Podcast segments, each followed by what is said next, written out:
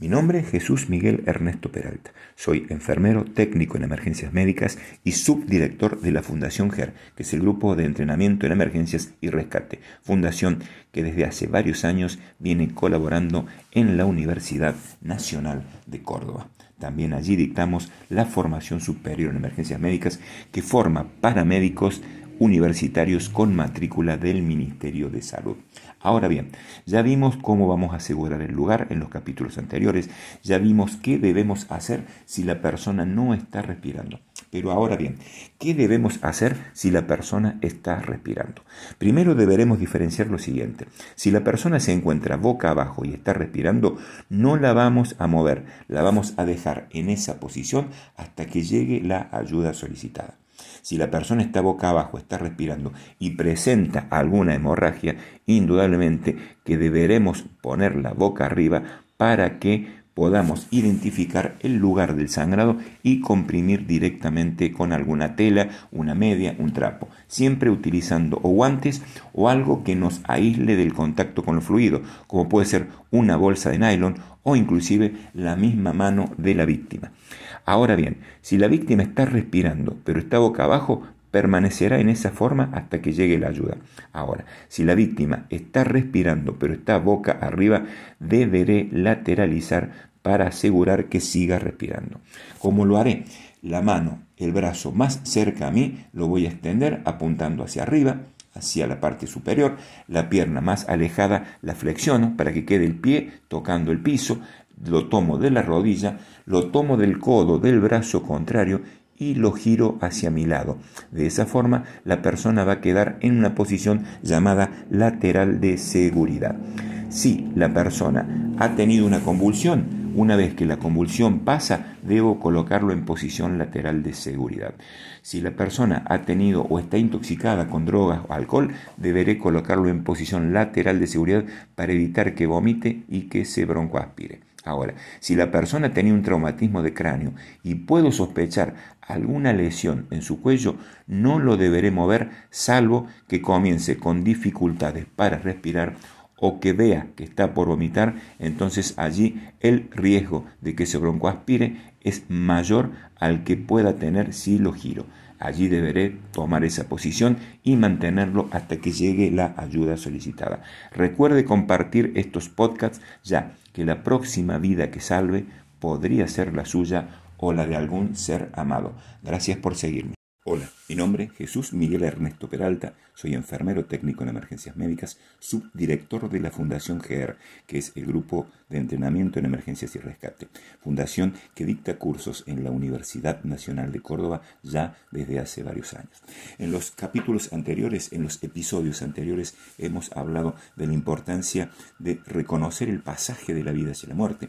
También hemos hablado de cómo reconocer la pérdida de conocimiento de un paciente, cómo lateralizar o poner en posición de seguridad un paciente que está respirando y no tiene ninguna hemorragia. Ahora bien, ¿qué hacemos ante la presencia de una hemorragia? Podríamos hablar sobre un montón de temas referidos a las características y tipo de hemorragia. Lo que este podcast intenta hacer es que la gente reconozca que cuando hay, existe una hemorragia, la misma debe ser detenida. ¿Cómo la detengo? Siempre utilizando barreras de protección biológica, guante, una bolsa de nylon para no contaminarme yo con fluidos corporales. Si no tengo posibilidad de tener acceso a ninguno de estos elementos, pedirle a la misma víctima que se apriete el lugar, siempre buscar un paño, una tela, una media, un pedazo de ropa, nunca ni papel ni algodón que se desarme en la herida y termine contaminando la herida. La presión directa va a ser importante para detener el sangrado. Si la presión directa no alcanza a ser suficiente, deberemos realizar un torniquete. El mismo se realiza entre 7 y 9 centímetros por arriba de la herida, nunca, nunca sobre la articulación, es decir, nunca en la articulación. Si a esa distancia me encuentro con una articulación codo-rodilla, la deberé hacer 2 a 3 centímetros por arriba de esa articulación. Lo importante es lograr que el flujo de sangre se detenga. Los torniquetes, lo recomendado siempre es utilizar los torniquetes comerciales. En el caso de no poseerlos, utilizar un pañuelo, un trozo de tela ancho, utilizar como molino del torniquete algo metálico, un tenedor, una cuchara, algo que no se vaya a romper, ya que una lapicera o un palo podría romperse cuando estamos haciendo presión y esto liberaría el paso de sangre poniendo en peligro a la víctima. Es importante anotar la hora que se realiza el torniquete. Recuerden, un torniquete puede permanecer en la herida hasta 150 minutos sin dejar secuelas importantes. Pasado ese tiempo, indudablemente que va a haber un daño en la parte afectada, pero lo importante aquí es preservar la vida de la víctima. Recuerde, primero, la seguridad del escenario. Segundo, reconocer si el paciente está consciente o inconsciente. Saber si respira para luego controlar hemorragia. Primero debo saber que tengo un paciente con vida para luego controlar una hemorragia. Recuerde compartir estos podcasts, ya que la próxima vida que se salve bien podría ser la suya o de un ser amado.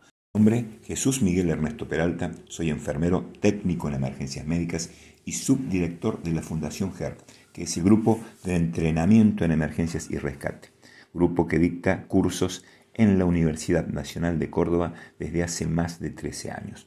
Hoy, en un breve audio, voy a explicar en este podcast cómo debemos realizar las maniobras de compresión. Ya lo vimos en el episodio 1 y en el episodio 2, cómo vamos a reconocer aquellos signos o síntomas que nos advierten que la persona está en peligro de muerte. Una vez que he asegurado el lugar, que veo que el lugar es seguro, que no corro más peligro junto a la víctima. Una vez que he comprobado que la persona está inconsciente, lo he tocado, lo he llamado, lo he pellizcado y no ha respondido. He visto que la persona no está respirando. Deberé comenzar con las maniobras de compresión.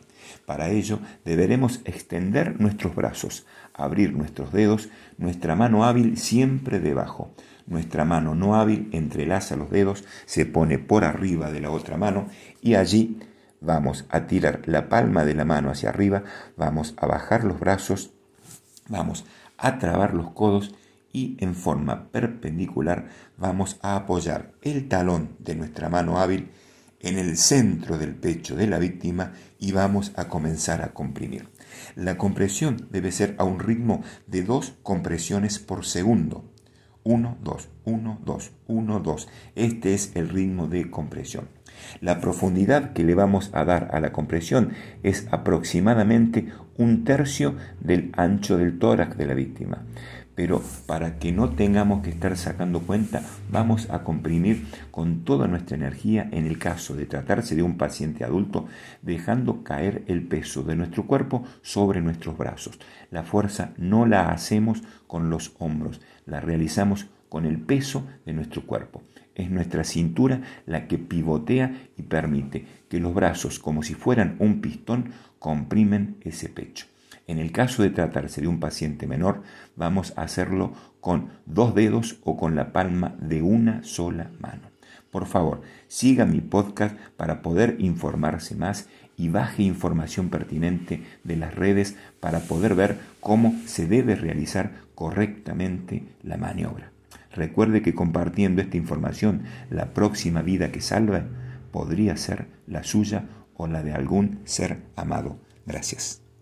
Hola, mi nombre es Jesús Miguel Ernesto Peralta. Soy enfermero técnico en emergencias médicas, subdirector de la Fundación GER, que es el grupo de entrenamiento de emergencias y rescate que dicta cursos desde hace 13 años en la Universidad Nacional de Córdoba. Hoy vamos a hablar de cómo actuar y qué hacer ante un paciente inconsciente. Siempre que observe alguna víctima en la calle, lo primero que me debo preguntar es si el lugar es seguro. Esto significa, si está en la calle, asegurarme de que los vehículos puedan ver bien a la víctima que está allí tirada. Si la misma está en la vereda, asegurarme de que no tocó un cable con energía o que nos pueda haber caído algo desde arriba. Las situaciones que nos pueden poner en peligro son múltiples. Es importante evaluar y continuar sin demora al siguiente paso. Una vez realizada la evaluación, me voy a acercar hacia el lado de la víctima y a una distancia de seguridad le voy a preguntar si me escucha y si sabe lo que le ha ocurrido. Si la víctima no responde, voy a pedirle a alguien que me acompañe y me voy a arrodillar al lado de la víctima para tocar sus hombros, hablarle fuerte en ambos oídos. Si no obtenemos respuesta, le vamos a producir algún estímulo doloroso. Esto podría ser pellizcarlo, por ejemplo. Si la persona no nos responde, significa que está en pérdida de conocimiento. Ver el capítulo 1. Allí le voy a pedir a la persona que me está acompañando que llame por teléfono al servicio de emergencia médica y que le diga que hay un paciente inconsciente y que le refiera bien el domicilio en donde nos encontramos y que deje el altavoz puesto para escuchar las indicaciones de prearribo. Una vez activada la ambulancia, bomberos o policía, voy a mirar el tórax, el pecho de la víctima, para ver si la misma está respirando y para ello voy a contar 10 segundos. Pero contaré poniendo como prefijo el nombre de la ciudad en donde me encuentro. Por ejemplo, Córdoba 1, Córdoba 2, Córdoba 3 y así hasta llegar a Córdoba 10. De esta forma me aseguro llegar a los 10 segundos. Si la persona no ha respirado, deberé comenzar con las maniobras de compresión torácica, ya que si no respira pueden pasar dos cosas. Lo primero es que esté con una obstrucción en sus vías respiratorias o que esté en un paro cardiorrespiratorio. Para cualquiera de las dos condiciones es necesaria la compresión torácica. Recuerde usar barbijo. No nos acerquemos a la boca del paciente.